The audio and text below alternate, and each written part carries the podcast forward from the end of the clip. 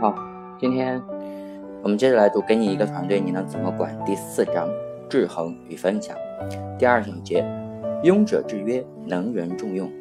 为什么能人总是被错略的制约、错误的制约，而庸者却能在团队内大行其道、呼风唤雨？我走访过许多国内的公司，总会发现这个现象。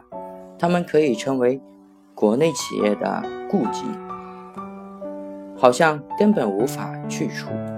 没有能力的人总是占据了高位，得到好的待遇；能力突出的人却往往被排挤。归根结底，缺乏有效、明确的制度保障。当制度不保护能人时，庸者就会上位。能力是一个人立足的基础，具备基本或者某种优秀的能力，才有可能得到重用。但决定一个员工命运的却是忠诚，这是一个悖论。平庸的员工会因为忠诚度高而重用，能力强的员工却因为可能忠诚度不足而遭到废废除。前者是出于管理者强化控制的需求，后者则是为了避免惨重损失不得已而为之。这是另一种容易被员工忽视的原原因，却被管理者所看重，尤其在中国的管理者。所以，越是能力强的员工，高层就越容易把他们的注意力转移到忠诚上来。也更不能够容忍他们在忠诚上产生问题，因为能力强的员工，他们带给公司的利益大，掌握公司的情况多。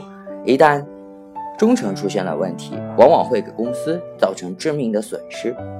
管理者觉得无法驾驭这种人，就会想办法削弱甚至打击。从人性的本质上来说，管理者。总喜欢提拔那些听话或者让他们放心的人，即使按照自己的意思去做，又不会背叛和窥视自己的位置。在一次员工的团队精神培训课上，许多人向我提出了这样的疑问：他们愤愤不平，为什么庸者总是被得到重用？为什么他们的资历不如我，却扶摇直上，成了顶头上司？太缺乏公理了。上天真是不公平，人们对此充满了愤恨、愤慨。我则直言不讳地告诉他们：一个公司的管理往往是权力的控制和制衡。能力强者看似对于公司的贡献很大，但往往是权力高层的领导者和公司的整体运营造成了重大的威胁，比如副总、副经理。会威胁经理，经理会威胁总经理，总经理会威胁集团中心，这是一个晋升的食物链。下面的人如果太强大，就会让下面的人感到强烈的危机感，他自然不会让你轻松的爬上去。这无关团队的公平，而是与自身的生存息息相关。因此，你就会看到每个人已经处在能人位置上的领导者，他们。可能当初在没有得志的时候，拼命的抱怨自己怀才不遇，痛恨那些庸者，但一旦自己坐上位置，马上就会变脸，千方百计的想要拉拢忠诚于自己但比自己能力差的员下属，来加强巩固自己的领导地位。此时，他们就从痛恨庸者，变成了喜欢庸者。庸人往往非常受欢迎，是可以理解的，因为他们不具备威胁力，同时还打着同盟和友人的标记。强者爬到一定的位置就必须受到制约，资历平庸往往能够迎头赶上。如果你仔细的观察和总结，被制约的能人大多有以下几点：一，他们与竞争对手的公司接触频繁甚至密切。二、工作状况不向主管及老板汇报，产生管理盲区。三、工作时间经常忙于私活。四，对于企业目前的经营体制有诸多的不平或者不满。五，不接受领导对自己的职务调动。六，对于员工的不忠诚，已经威胁到公司的发展。这种不忠有可能给公司带来致命的损害。如果你是管理者，当你的下属突然不在自我的控制范围之内，视线出现了模糊、无法触及的迹象时，你是不是已经开始对他产生许多的质疑呢？这是肯定的。假如这个员工的能力很强，经常趾高气扬，对于公司的管理制度诸多的挑剔抱怨，而且对于敌对公司频繁的接触，那么这个员工一定是。最先挥刀砍掉的，因为他威胁到公司的利益了，同时也威胁到你的利益。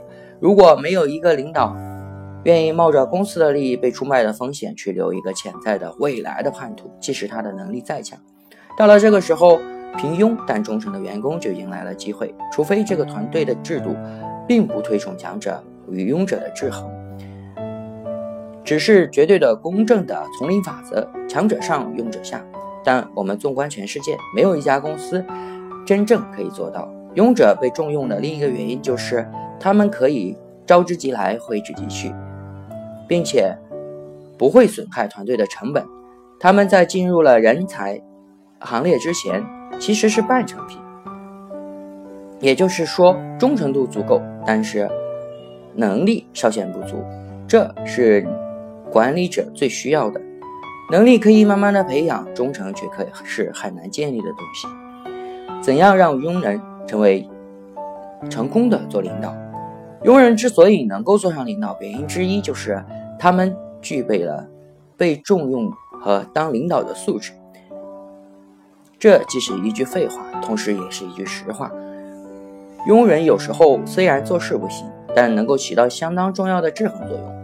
对于上一层的团队来讲，他们值得赋予管理重任，以忠诚地执行自己的管理目标。而且，庸人当中也有成功者，其奥秘在于他们因为自己的做事能力不强，更喜欢重用能力比自己强的下属。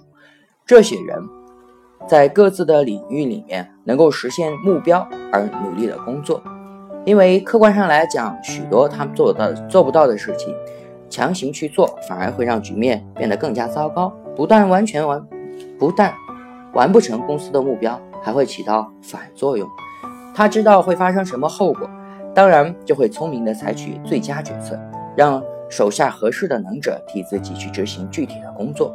于是就能够在工作当中形成强强结合、各司其职，而且密切配合的正常局面，工作自然做得更好。那些能者有时候反而会缺乏这样的胸怀，觉得所有的事情都能够一肩挑，而且能力的新生辈往往因此而被淹没了。表面上来看，这个管理者的能力很强，事事精通，处处可以挑大梁，实际上他却是不合格的。这种自我出众，恰恰是领导力不足的表现。也就是说，领导越出众，反而就越缺乏带动。提升和管理一个团队的素质，说白了就是没有平庸的员工，只有平庸的管理者。只有管理好，只有好的管理者，手下才出人才。制衡的基础就是管理架构的建立，让庸者和能者能够发挥其适用于团队发展的才能。有些管理者往往发现，在他手下的平庸者当中，离开他的公司之后，到另外一家公司却大放光彩。为什么呢？这恰恰是他们在管理上的失败，因为几乎所有的人才都是从庸才起步的。优秀的管理者应该为每一个人提供足够的展示平台，帮助他们从庸者变成强者。啊，这一章就读到这里，Z N，谢谢大家。